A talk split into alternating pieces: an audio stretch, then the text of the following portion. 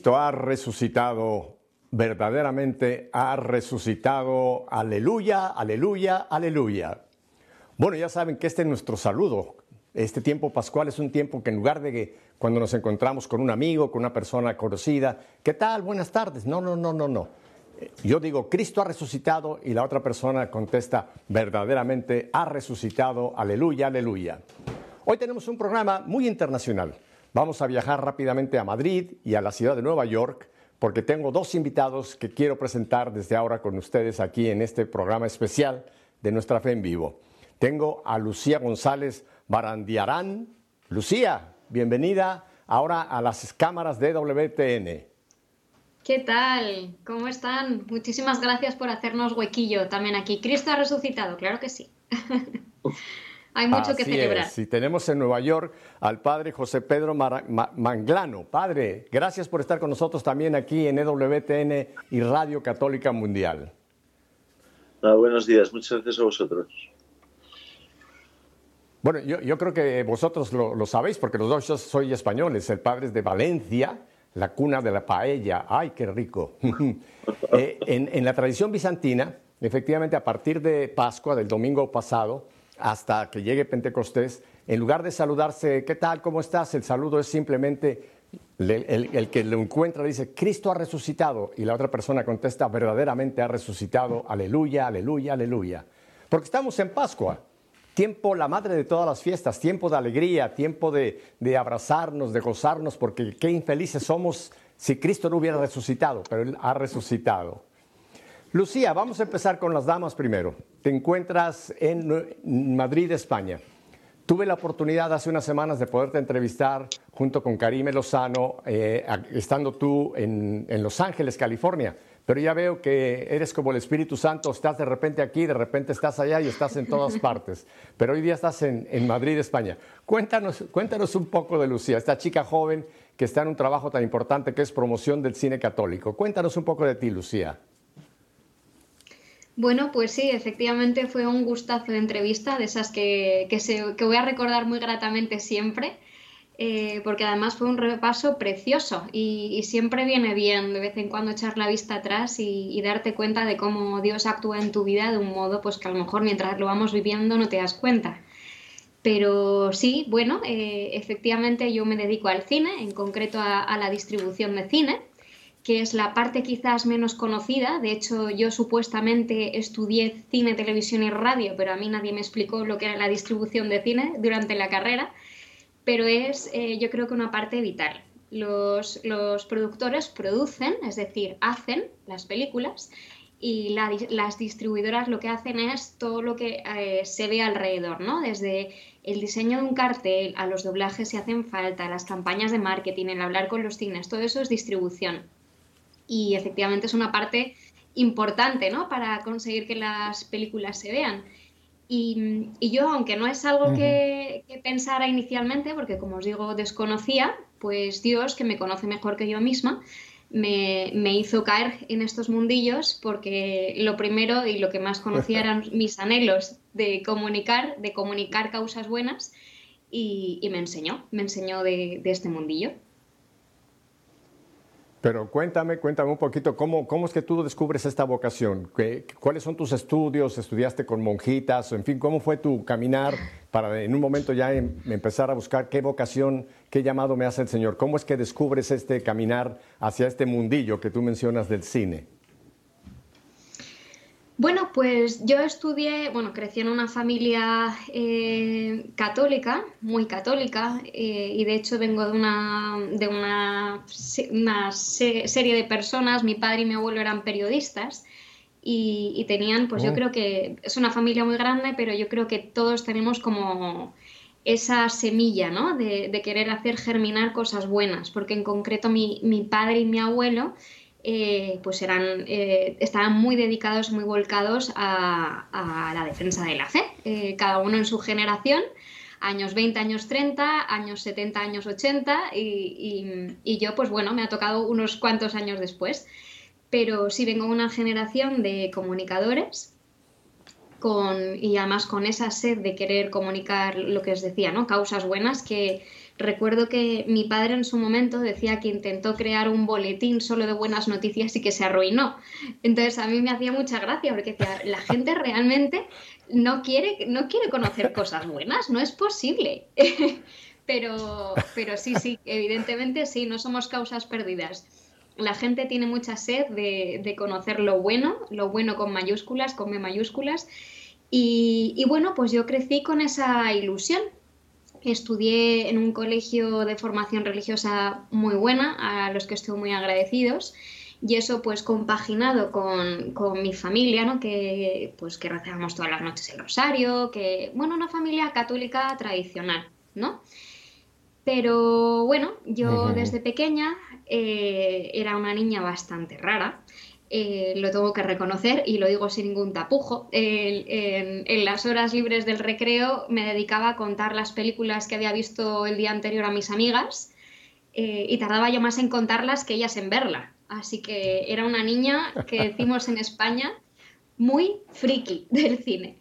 Eh, entonces, pues bueno, imaginaros eh, bueno, pues yo me compraba revistas de, cómo aprender de cine, pero tenía muy claro que yo no, vamos, no, ni se me pasaba por la cabeza dedicarme al cine, más bien al periodismo de cine y cultural, ¿no? Pero, pero bueno, cosas del destino, al acabar la carrera me fui a trabajar a Roma, que, era como mi sueño ideal, ¿no? O sea, si querías comunicar la, la buena causa, pues qué mejor lugar que Roma y, allí me sentía feliz. Yo decía, ya está, lo tenía muy claro desde pequeña, eh, este es mi lugar, pero eh, me encantan a veces los, el sentido del humor de, de, Dios, ¿no? El cómo te va... Yo a veces siento que me ha ido como pegando collejas, ¿no? Me ha ido como por aquí. Tú quieres ir por aquí, pero mejor por aquí, ¿no? Porque es como que no me doy por vida.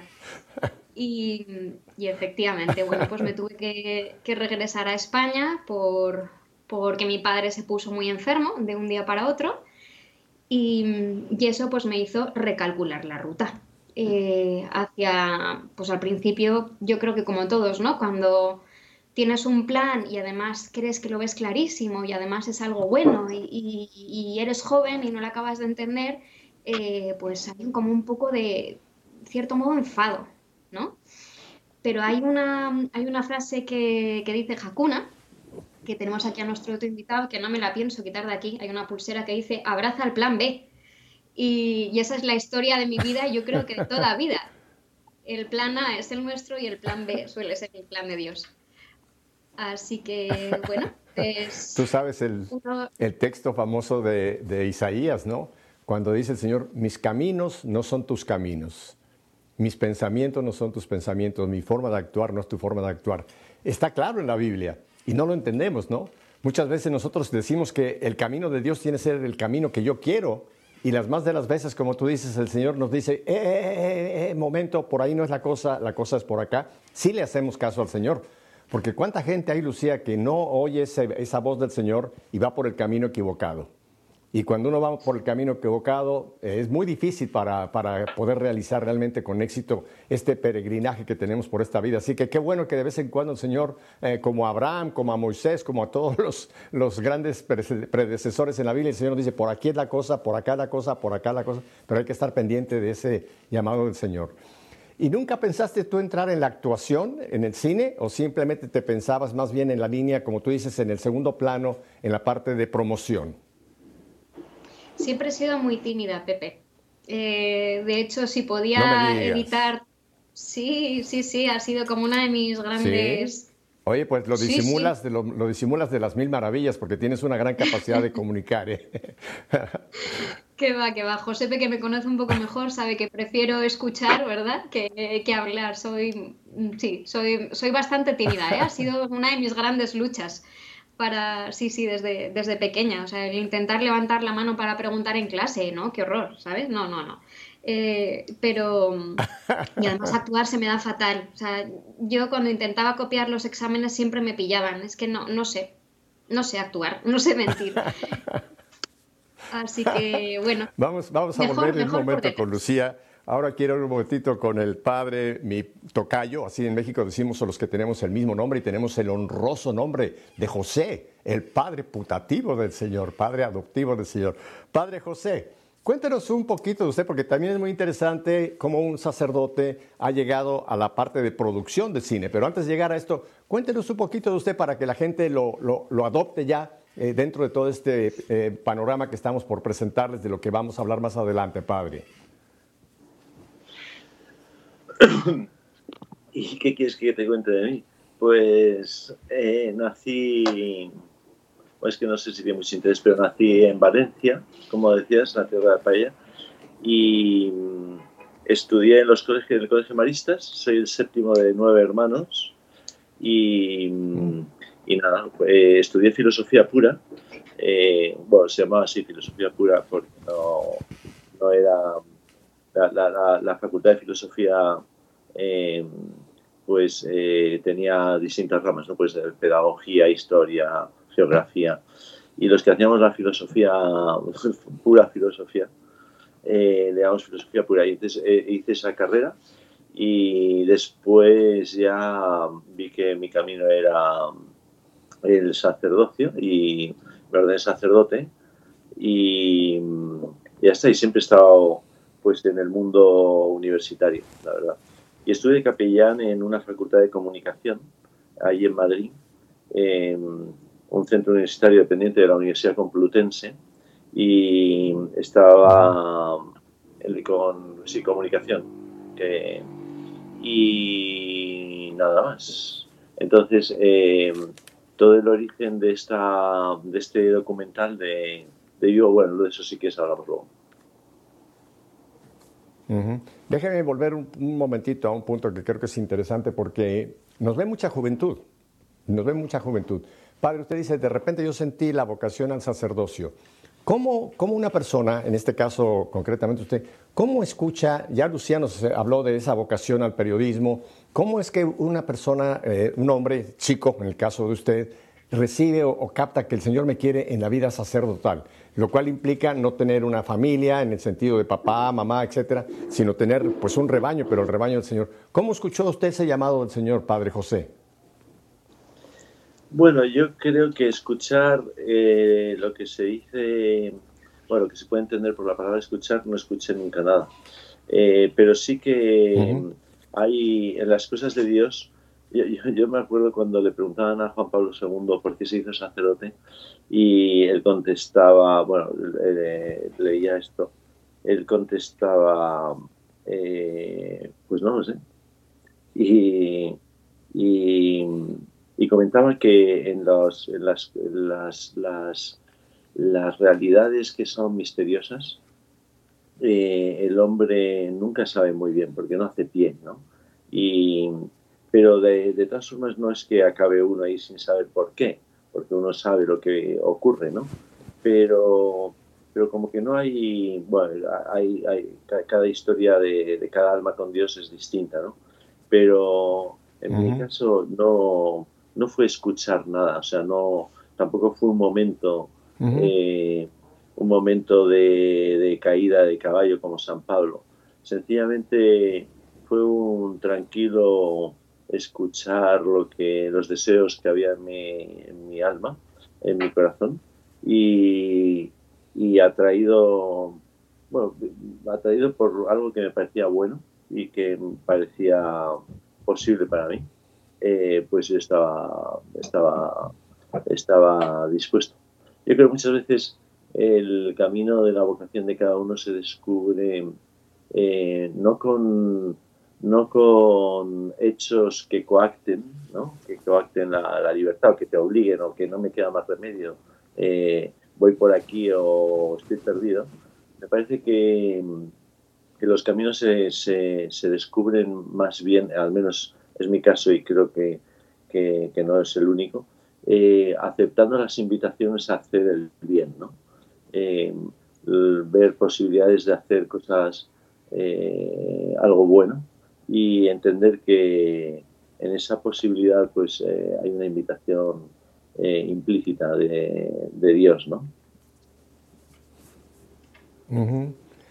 eh, en estas semanas de preparación para la Pascua, todo lo que fue la cuaresma, eh, eh, le hablo en lo personal ahora yo, me empezó a venir mucho una idea que estoy por cuajar de crear una red de comunicación para llevar adelante un despertar del pueblo de Dios. Me parece que las situaciones que estamos viviendo en el mundo, Padre, es consecuencia de que nosotros como iglesia, y ahora hablo más concretamente del papel del laicado, nos hemos quedado muy eh, dormidos, eh, viendo los acontecimientos, vino la pandemia, ahora estamos viendo la guerra, eh, la invasión de, un país hacia otro, etcétera. Pero creo que nosotros como iglesia y concretamente como pueblo, el pueblo sobre todo laico, estamos como adormecidos o vemos las cosas y decimos, vamos a orar, sí, pero yo siempre uso mucho la máxima de San Benito, ora y labora, ¿no? Y lo que ha venido eh, cuajando es un despertar, un volver a despertar esa fe que está entre todos nuestros bautizados, digamos. Y fíjese, Padre, que hay una palabra que me impacta mucho, que es la palabra sígueme. Es la palabra que el Señor, por ejemplo, le dijo a Leví, que después Mateo, es la palabra que le dijo a Felipe, después eh, pues vemos a Felipe, al joven rico, que después no, no, no lo pudo. Pero yo creo que ese, ese sígueme del Señor, Él no nos explica a dónde, sino simplemente nos dice sígueme. Después ya nos va a mostrar eh, eh, en dónde nos quiere concretamente en su plano, en el sacerdocio, en la vida, en la vida religiosa, en el matrimonio o, o simplemente como célibe.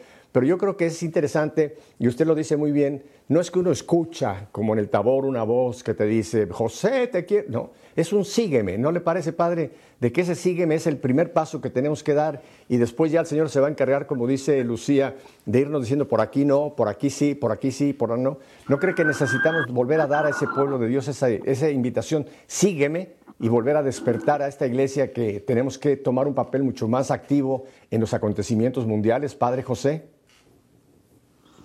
Efectivamente, si todo empieza por un por un por el encuentro de dos personas, ¿no? Eh, la persona de Jesús de Nazaret y, mi persona. Y entonces en ese encuentro efectivamente pues hay una invitación, ¿no? Eh, él, él, me, él me propone y él me atrae, él me gusta y yo sé que le gusto y yo, yo le atraigo, yo le importo. Yo, desde en ese abrazo ¿no? entre eh, Cristo y alma, pues será el sígueme y, y, entonces ya todo es posible. ¿no? Pero tienes toda la razón que sin un sígueme, sin una relación personal, eh, sin la Eucaristía y sin la palabra, que es como Cristo está vivo, eh, donde Cristo está vivo hoy, pues sin Eucaristía y sin palabra, pues no, no, no, no es posible seguir a nadie. Hasta se puede militar en una religión, eh, se puede ser cristiano, ¿no? Pero, pero no hay una historia de amor con nadie, ¿no? Entonces, eh, pues Eucaristía, pan y palabra ¿no? Eh, en la escritura. Y ahí aprender a descubrirle, bueno, más que aprender, sí es, es, despertar el, alma hasta que reconoce la presencia de alguien en el pan y la presencia de alguien en la palabra. Ya, es muy cierto, Padre. Eh, yo estoy totalmente de acuerdo con usted que Eucaristía y palabras son el alimento. Es como dice, yo soy la vida, usted de los sarmientos. Eh, de la vida recibimos la vida a través de la Eucaristía y, y de la palabra de Dios. Pero usted menciona una palabra que hace años empezó a mencionarla San Juan Pablo II y que muchas personas pensaron que esto era de los hermanos protestantes evangélicos, encuentro personal. Y si uno va a los evangelios, ¿qué le voy a decir a usted, un teólogo? En los evangelios encontramos, ¿cuántas veces encontramos ese encuentro personal con alguien? No con algo o con una, una, una idea, no, con alguien personal que es Cristo Jesús que estamos ahora celebrando resucitado. Y yo creo, Padre, que nuestro pueblo católico necesita volver a, presentársele a ese, a ese hombre, a ese Jesús resucitado, para que tengan ese encuentro personal. Y es entonces cuando entonces los sacramentos y la palabra de Dios toman ya realmente esa, esa, vida en nosotros. ¿No cree que necesitamos promover más ese encuentro personal con este Jesús resucitado, Padre José? Sí, yo creo que más que promover, eh, que también, pero sobre todo es vivirlo. Eh, mira, yo gracias a Dios he tenido la experiencia de, bueno, de una, de, toda la vivencia y el seguimiento de Cristo con, con, muchos universitarios, con muchos jóvenes, de vivir un, todo, todo, un, todo un fenómeno, ¿no? en el que siempre decimos, bueno, es una asociación que se llama Hakuna y que empezó con jóvenes y entonces eh, empezamos ocho y ahora pues eh, igual pues cada semana se llega a 80.000, ¿no? Em, y lo que he visto es que, que no hace falta grandes propósitos de como de, de, de, de, promoción o de estrategia, ¿no? sino que cuando los cristianos em, vivimos con Él y sobre todo eh, tenemos un gran deseo de dejar que el Espíritu de Dios, que el Espíritu Santo eh, nos, nos habite, nos unja, ¿no? Y nos posea y que vaya, que, que, esté vivo en nosotros. Pues entonces, eh, como decían los, algún padre de la iglesia, eh, el fuego no puede no quemar, ¿no? El fuego no puede no quemar.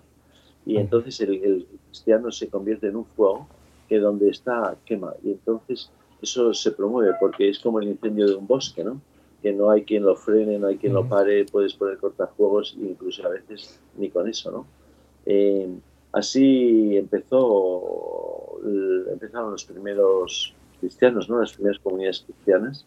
Eh, y así se extendió por todo el, por todo el, por todo el, plan, el mundo conocido, ¿no? Eh, entonces, y se extendió por, por puro contagio, ¿no? Como decían los padres de la iglesia, ¿no? Por puro contagio. Entonces, yo creo que es verdad que hay que despertar, pero sobre todo me voy a despertar yo. Porque si yo me despierto, eh, los que están al lado eh, verán a un, a un vivo.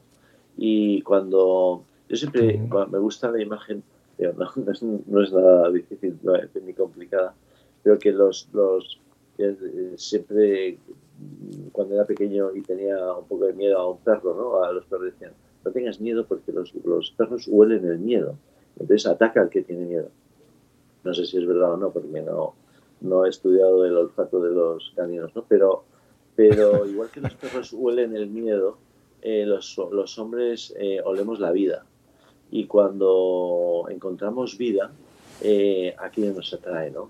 Nos atrae. Y, y, además no puede no atraernos, ¿no? y cuando, nuestra, cuando nuestra vida está muerta, eh, cuando nosotros tenemos experiencia de, muerte o de frustración, de, falta de plenitud, eh, el contacto con, el fuego, el contacto con la vida, el contacto con, con alguien que, o un grupo de personas donde, donde, donde que hay cosas que, que son tan que son tan de este mundo eh, que, no son de este mundo, ¿no? hay una alegría que, es tan humana, pero que es tan sobrehumana.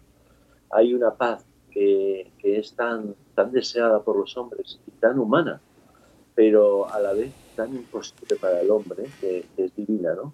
Lo que decía Cristo, os doy la paz y no os la doy como la del mundo, ¿no? Eh, entonces, en todas, cuando ve la, la, realidad humana en plenitud, ¿no? Eh, se da cuenta que aquello es, es, de Dios y que es el deseo que yo tenía, ¿no? y que es posible y que se puede realizar. Entonces, eh, el, despertar, eh, el promover, creo que no es más que estar encendido yo. ¿no? Cuando estoy encendido, todo, todo, todo, se contagia, todo se expande, todo fluye. Ah, padre, eh, cuando el Señor resucitó, escogió una mujer para dar la noticia, porque las mujeres son muy buenas para poder comunicar, son grandes comunicadoras, y por eso le encargó a una mujer que fuera a decirle a los otros lo que había pasado. Ahora quiero ir con una mujer, con Lucía. Lucía, hoy está pasando una gran cosa, un gran evento en 700 salas, y te voy a dar a ti la oportunidad que nos des la noticia. ¿Qué está sucediendo hoy eh, te lo dejo. Cuéntanos qué está pasando hoy. Pues que está ocurriendo algo que no ha ocurrido antes y estamos mm, realmente sorprendidos y muy agradecidos. En, estos momentos se está viendo en pues eh, casi 770 salas, porque a medida que ha ido pasando la fecha que nos anunciaron, eh, yo creo que los propios cines han ido confiando más en, Vivo, en Alive, que es como se estrena, el título con el que se estrena en Estados Unidos. Y, y, caramba, pues estamos en 750 cines y estamos ahora mismo pues con muchas ganas de saber si efectivamente en Estados Unidos va a tocar tantos corazones como ya lo ha hecho en, en América Latina y en España. Y, bueno, y dentro de un mes es que esto no es increíble porque aun siendo una película de tipo testimonial muy sencilla, porque es verdad que no tiene, no tiene grandes pretensiones, lo único que habla es en verdad, ¿no? O sea, decía eh, don José Pedro, don Josepe, que, que, hay veces que ni siquiera es tratar de convencer, sino de, de vivir. Y cuando tú hablas en vivencia y hablas en verdad, reconoces esa verdad, ¿no? Eh, y, yo creo que eso es lo que le han pasado hasta, hasta el día de hoy, hasta el estreno en Estados Unidos, ya han sido más de 100.000 personas las que han visto este documental vivo, Alive, y estamos deseando conocer eh, en, qué se queda esto, si de verdad la gente sale en Pascua, es decir, convencidos de que él está vivo, que mm, escuchaba ¿no? hace unas, unas semanas cuando precisamente estaba con, la gira también para intentar hablar a unos y otros de, este estreno especial y me dijeron un dato que a mí me asombró mucho eh, y es que siete de cada diez personas católicas o que se dicen católicas en Estados Unidos son, no creen que Dios está en la Eucaristía. Y, por ese motivo ahora mismo es prioridad dentro, dentro de lo que es la conferencia de obispos, ¿no? en, España le llamamos conferencia episcopal, pero bueno, como en todos los obispados de Estados Unidos, un itinerario para dar, dar, a conocer que efectivamente Dios está vivo. Y lo que os puedo asegurar es que vivo es un instrumento magnífico, eh, depende de cuánta gente vaya hoy, es posible que nos den un segundo día, ojalá sea así pero también os aseguro que Hakuna, la asociación de fieles que ha fundado don José Pedro, está siendo un instrumento increíble, increíble para, los jóvenes. Eh, lo es en España, ya lo habéis oído, empezaron siendo muy poquitos. Yo recuerdo esas primeras adoraciones, don Josepe, eh, que, usted organizaba. Me recuerdo la primera, de hecho yo llorando, llorando como una Madalena diciendo, ¿qué me está pasando? ¿Qué me está pasando? Y, pues de eso no sé, hará a lo mejor siete años, al menos a la que fui yo. Eh, ni siquiera yo creo que existía Hakuna como concepto. Pero ahora es una, es una auténtica revolución y yo creo que, que sí, que estamos en un momento de cambio. Vienen unas generaciones con muchísima energía, sobre todo quizás con menos prejuicios, al menos en el caso de España, ¿no? Al revés, todo lo contrario, vienen con mucho orgullo de, ser creyentes. Y, una cosa que me gusta mucho también en cómo lo vivimos en, Europa es que quizás sí, la fe no, no es un sentimiento, ¿no? Y a veces eh, nos, nos, ponemos algo nerviosos cuando no sentimos.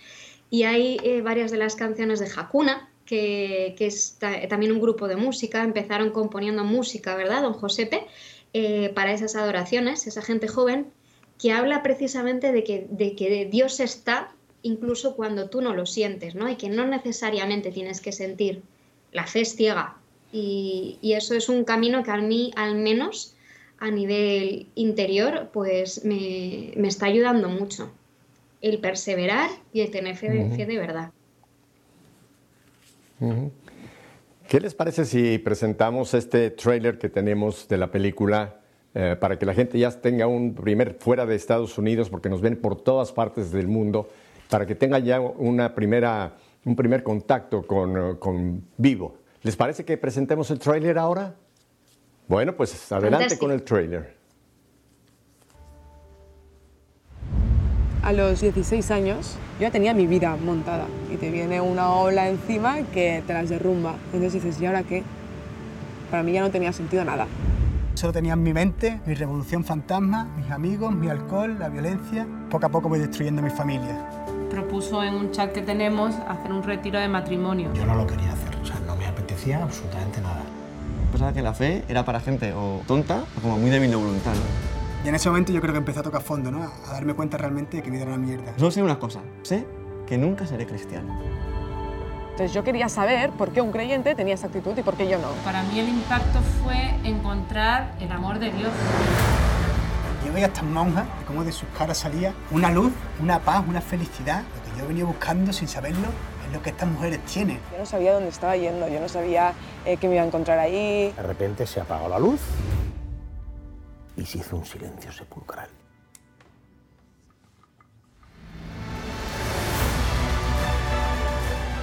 Hay ciertos momentos en la vida, como instantes, que, que polarizan toda tu existencia.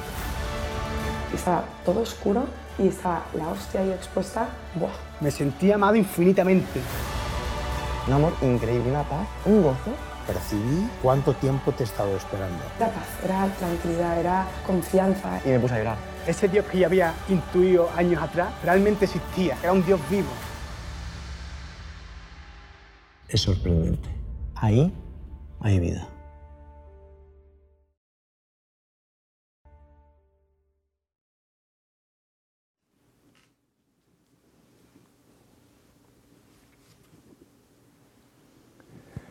Padre José, ahora vamos a conocer otra faceta de su servicio al reino de Dios ahora como productor. Cuéntenos, ¿cómo nace Vivo, Alive?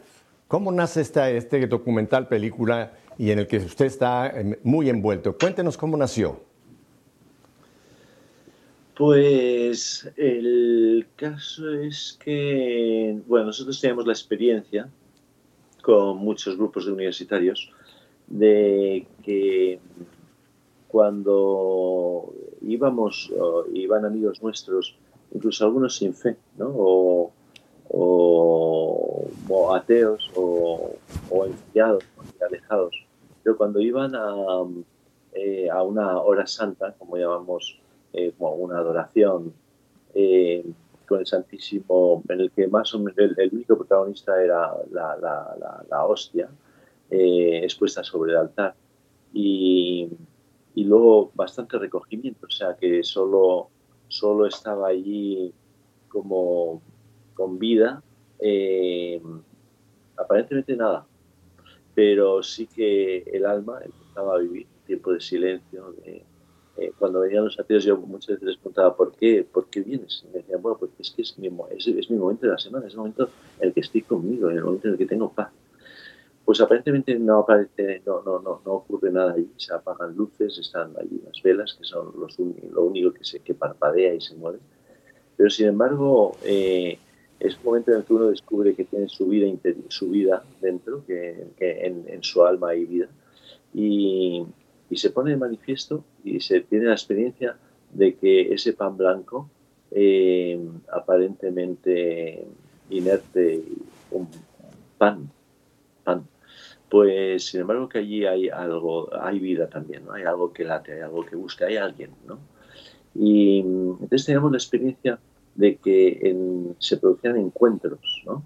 encuentros personales que, cambiaban, que cambiaban el itinerario de la vida, que cambiaban eh, el ambiente del alma, que cambiaban la, actitud, eh, que, llenaban, que llenaban de paz eran, era un momento de, de fuerza espiritual, ¿no? como mucha, había, había, energía ¿no? en ese momento, una energía eh, que recibía el espíritu. ¿no?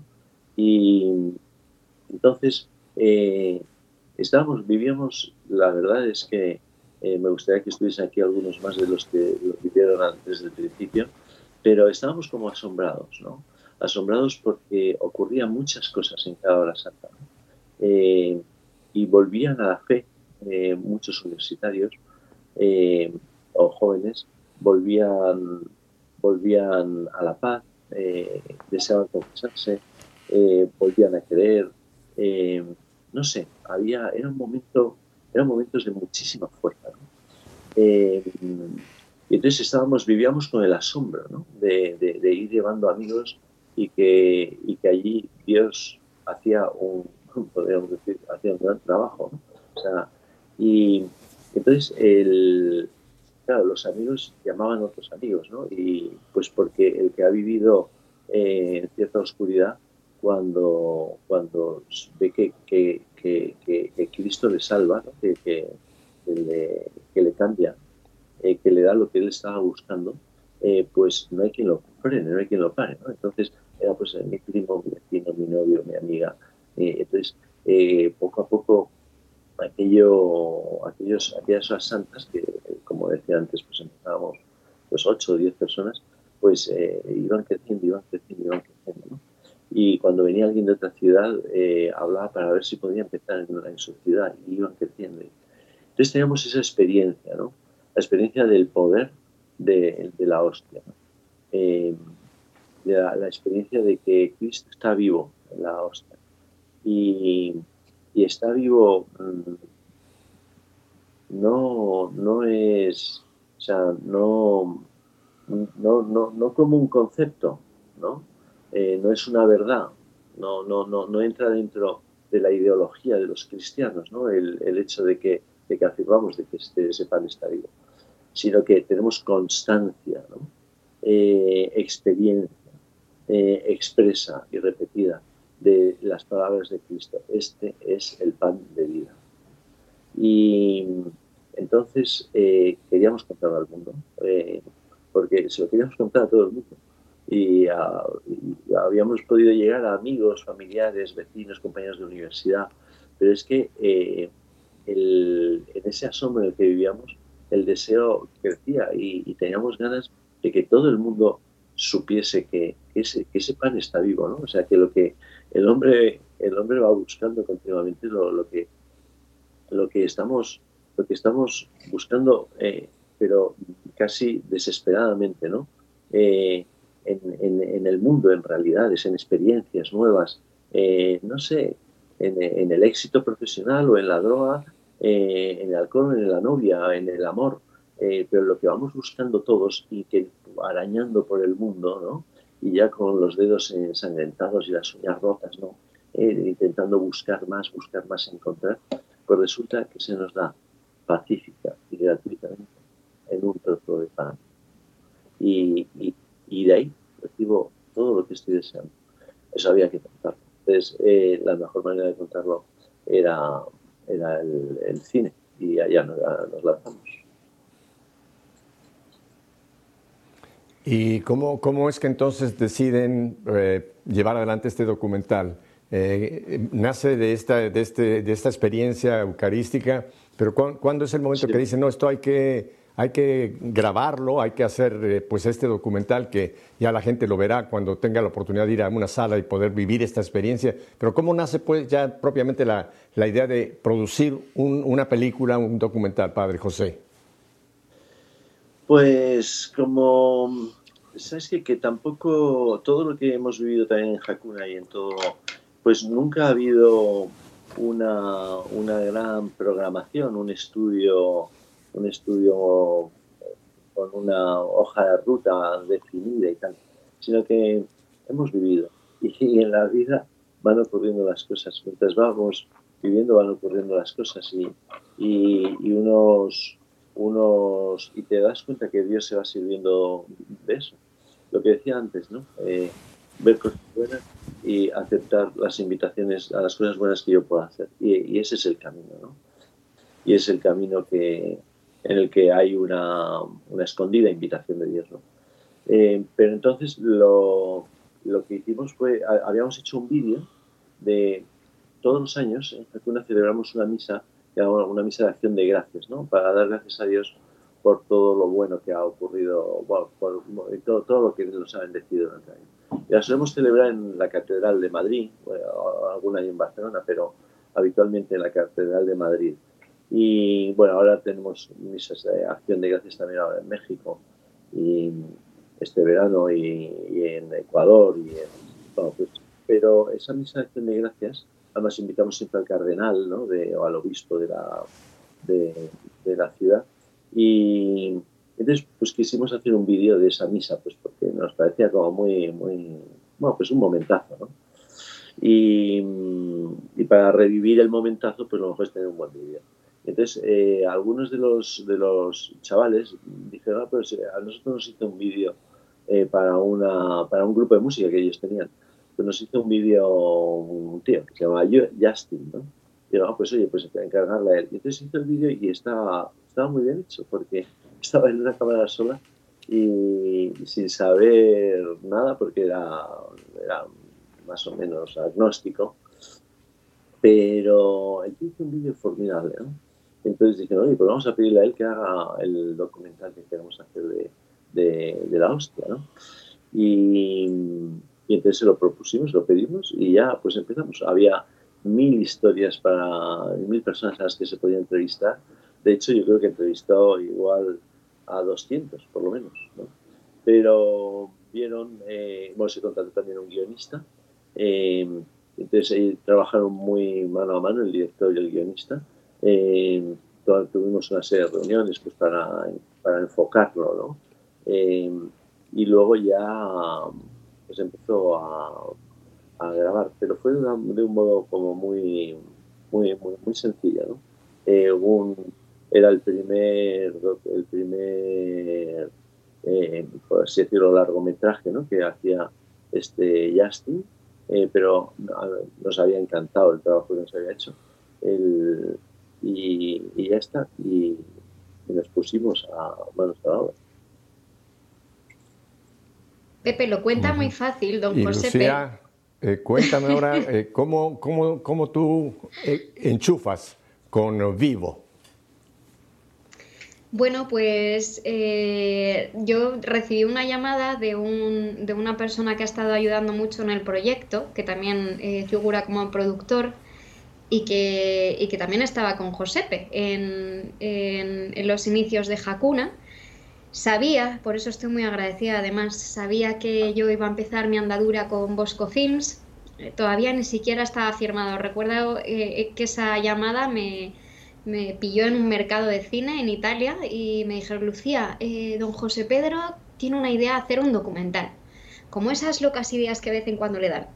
Porque es verdad, don, José Pedro siempre se le ocurren muchas cosas y luego, y luego es verdad que uno u otro va agarrando el guante, ¿no? Don Josepe, y van saliendo en los tiempos en los que Dios quiere, pero van saliendo.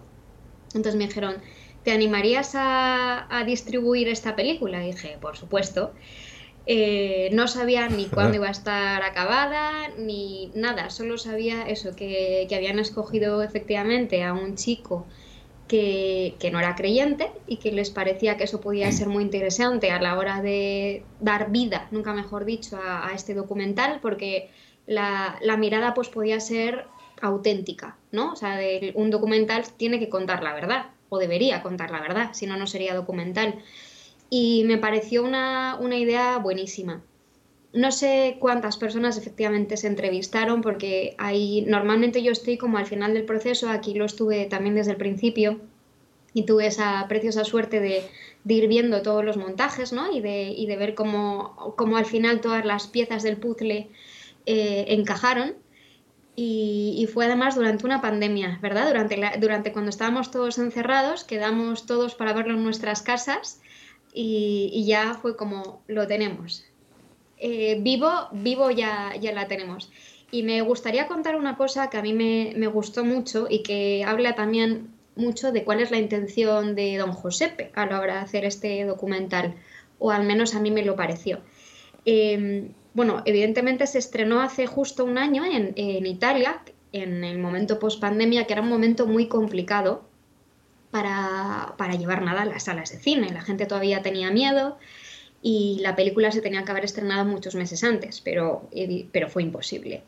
Entonces recuerdo una llamada del equipo, que digo el equipo base, ¿no? O sea, los que estábamos ahí opinando en, todo momento en las distintas fases del montaje. Y yo tuve una idea con muy poca fe, que era, dije, yo creo que a lo mejor hay que intentar un estreno online. Y don Josepe, por primera vez me dijo, ni hablar. esta, esta película eh, está hecha para verse en cines. O sea, la idea de esto es llegar a todo el mundo y llegar en la pantalla grande. Aquí le hemos puesto mucho esfuerzo y no vamos a cortar la, pues eso, la libertad de Dios en que llega hasta donde tenga que llegar. Y luego dijo, creo que no solo no es un mal momento, sino que es el momento perfecto. Y creo que efectivamente así ha sido, porque ha llegado vivo en el momento en, eh, mm, en el que todos estamos más necesitados de esperanza, hay mucha gente que, ha salido pues muy tocada, muy tocada de, esta pandemia y lo sigue estando.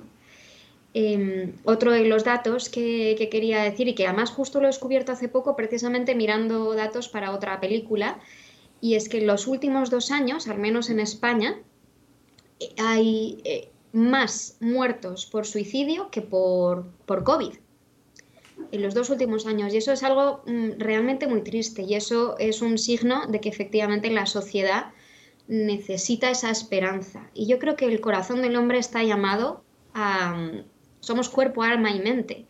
Y el hombre busca.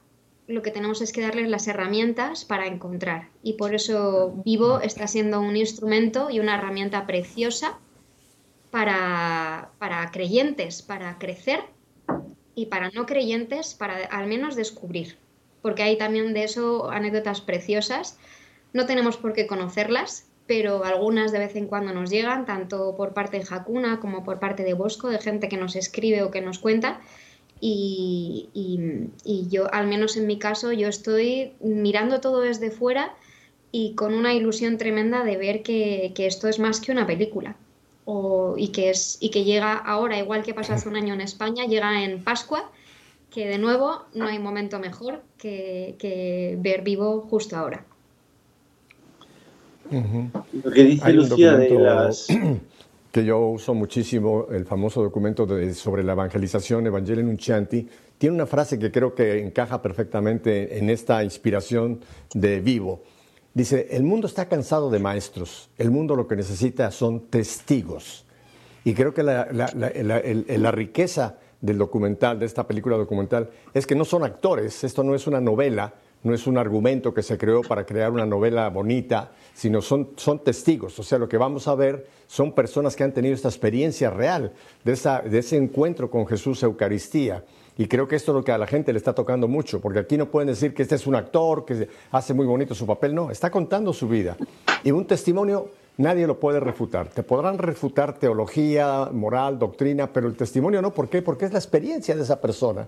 Y ninguna de estas personas va a venir a mentir, porque no estamos hablando de una, de, una, de una película común y corriente que puede ser novelesca. Además, yo creo que ese es el gran valor que tiene Vivo, que es documental. son personas reales que han vivido esta experiencia y creo que lo que el Padre dice aquí está la, la acción del Espíritu Santo, ¿no? Tocan, queman, pasan esa experiencia o el deseo de esa experiencia. ¿No es así, Padre José?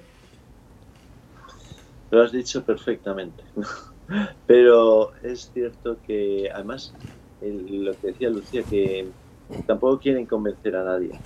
O sea, tú cuando ves la película eh, ves que hay, que hay unas personas que cuentan sin ningún afán de, de, convencer o de hacer marca o de y que el director eh, como bueno pues eh, más o menos agnóstico pues solo se dedica a reflejar una experiencia a lo que, lo que, está, lo que está viendo. Es esa, no sé, como esa honradez, que es una película que tiene el gran atractivo de, la honradez, de lo que, de, la verdad, de sin ningún otro no, no quiere manipular, no quiere jugar con los sentimientos del, del espectador, o sea, yo, yo te cuento y tú mira, ¿no? Pero es, es, es, es, es agradable porque es, es verdad. Y luego eh, es cierto que han sido muchas las personas que al ver la película, eh, por ejemplo, en una de las ciudades de España que había un grupo de, eh, de, todo crece, o sea, como el centro neurálgico de cada grupo, pues es la hora santa, ¿no? semanalmente nos unimos todos para, para, hacer una hora santa. Y, y en, en, la ciudad de Toledo, allí cerca de Madrid, pues había un grupo y entonces llevaron la película, gente, gente, gente a la película. El caso es que a, las, a, los 15 días de terminar la película había tres horas santas, ¿no? tres grupos, porque no cabía en, las, en las iglesias. todo, todo, es una película que no deja indiferente. me acuerdo uno, voy a contarlo muy brevemente, pero, eh, pero me, mientras hablaba Lucía me venía a la cabeza. Pero un chico que bueno, me, escribió por WhatsApp para ver si podía podíamos hablar, le dije, me apetece tal día, normalmente pasa mañana, el martes, no, el miércoles. Entonces eh, se vino a hablar y me contaba que, que él el domingo había estado en una comida con muchos amigos y una chica que, que, tenía que ir a otra ciudad, eh, pero había, había, pasado el fin de semana, le dijo, oye, mira, pues yo me tengo que ir a, a, esta noche, pero quiero ir a ver al cine, ¿no? Una película y tal. Él no se resistió, pero al final pues la chica pudo más, como suele pasar, y entonces acabó yendo a su y, y cuando estaba allí, él llevaba años sin practicar la, la fe. Desde el colegio no había pasado en la iglesia, estaba haciendo un máster, o sea, lleva siete años sin, estar en iglesia. Eh, y entonces, eh, eh, bueno, encima llega allí, es una película pues de, de, curas, ¿no? En España se suele enseñar eh, como todo en un, en un único saco, ¿no? Pues una película de curas. Y no me interesaba nada. Pero estaba ahí con una chica y le tenía que llevar luego a la estación de autobuses, pues. Y no, pero dice que de repente la, la, la, la cámara se, se, para enfocando la, la, hostia. Y dice que en ese momento como que da un sobresalto, se, se, se, se incorpora sobre el y empieza a, decir, es verdad, estás aquí, estás aquí, Y, y, se pone a llorar. Y dice que ya no se entera del resto de la película, pero yo le pregunté, ¿pero lo que dice? Dice, no, no, es, es que hasta que salió esa imagen, yo no me interesaba nada y estaba otra cosa. Y desde esta imagen no dice más que llorar y tampoco me enteré. Entonces, digamos, traído ya. Y bueno, este chaval, eh, bueno, me, acuerdo que estaba, eh, ese domingo estaba confundido, ¿no? Llegó a su casa por la noche y comentó con un amigo, él vivía con un judío y su padre, el padre de este amigo suyo judío era rabino. Y le, y le dijo a su amigo judío, pues, mira, eh, mira lo que va a pasar, no sé qué me ha pasado, porque yo soy un sentimentador y tal. Y, entonces, y le dijo el judío, mía, pues a lo mejor es que los cristianos tenéis ahí algo, yo no lo sé, no te puedo decir más. Él eh, sigue muy, muy, muy, muy confundido, ¿no? Y el lunes por la mañana, cuando va a ir a, a la, a la, al máster, pues eh, pasa por una iglesia, porque quiere pararse y poner un poco de orden y cuando, cuando había una misa grande, debía ser un funeral, y entonces se, mete en la capilla del Santísimo, una capilla pequeña donde... Pero cuando pero ve que va el sacerdote, va a la misa, va el sacerdote, y va a abrir el sagrario y está aceptando dos personas que van a acumular, que por lo visto serían del coro o algo así, que no habían podido acumular, y les va a dar. Y entonces él, cuando abre el sagrario y estas van a acumular, él dice que otra vez, como un sobresalto, se incorpora sobre el espalda y dice, eh, Dios, que se den cuenta de lo que hacen, que se den cuenta de lo que hacen. Y se pone otra vez a llorar. el chaval está, está, pues dice, pero yo no me he drogado, al menos conscientemente, o sea, ¿qué me está pasando? Y, y le, le, sigue dando vueltas. Entonces, al día siguiente, el martes, dice, tengo que hablar con alguien porque si no me va a volver loco, ¿no? mi amigo judío no dice nada, me voy a poner orden en la cabeza y me vuelve a pasar. Entonces eh, se va a una iglesia y pregunta si es un sacerdote y se pone a hablar con el sacerdote. Eh, le cuenta al sacerdote y, se confiesa después de, muchos años. ¿no? Y, el sacerdote le dice, mira, eh, tú dile a Dios, Dios, sé libre para hacer conmigo lo que quieras. Que es una frase que sale en la película. Y una de, los, de, las historias, ¿no? de las cuatro historias. Y entonces él dice, bueno, pues Dios, sé libre para hacer conmigo lo que quieras. Y cuando va en coche hacia la campus em, de la universidad, pues eh, resulta que, que dice, eh, además se acuerda que para en un semáforo dice, oye, pero que le he dicho a Dios que haga conmigo lo que quiera. y le entra un vértigo tremendo. Entonces el, miércoles es cuando queda conmigo y me, me cuenta todo esto.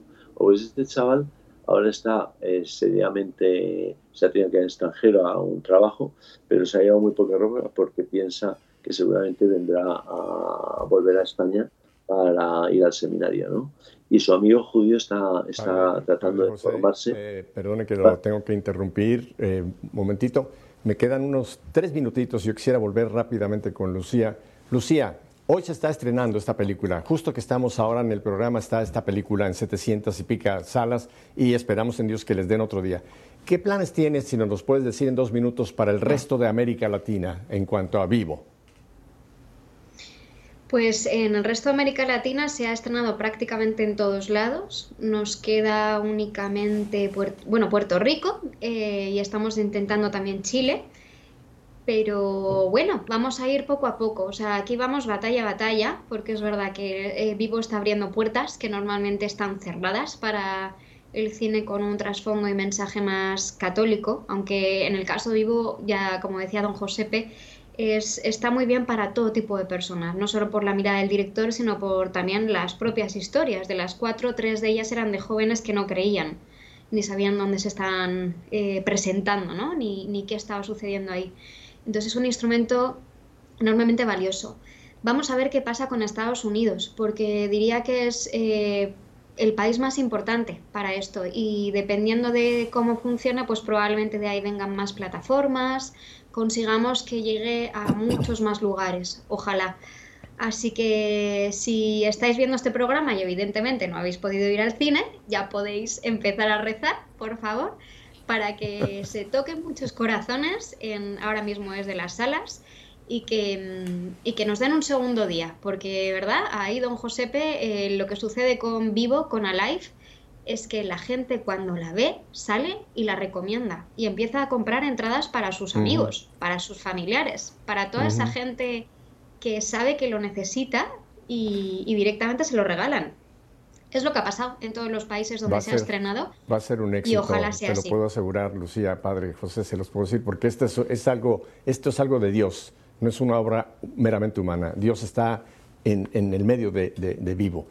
Padre José, Lucía, muchísimas gracias por haber accedido a estar con nosotros este rato. Yo sé que el padre tiene una entrevista ahora, Lucía tiene que seguir trabajando, pero vamos a mantenernos en contacto con ustedes porque queremos seguir promoviendo vivo. Vamos a ver qué pasa en Estados Unidos. Así que dejamos la puerta abierta para volver a tener nuevamente al padre José, a ti, Lucía, y que sigamos promoviendo vivo. Y a ustedes, mi querida familia, rápido a buscar dónde está vivo y a promoverla. Y si Dios nos concede una semanita más de vida, Volveremos la próxima semana para seguir haciendo que, nuestra fe sea una fe en vivo. Cristo ha resucitado, verdaderamente ha resucitado. Aleluya, aleluya, aleluya.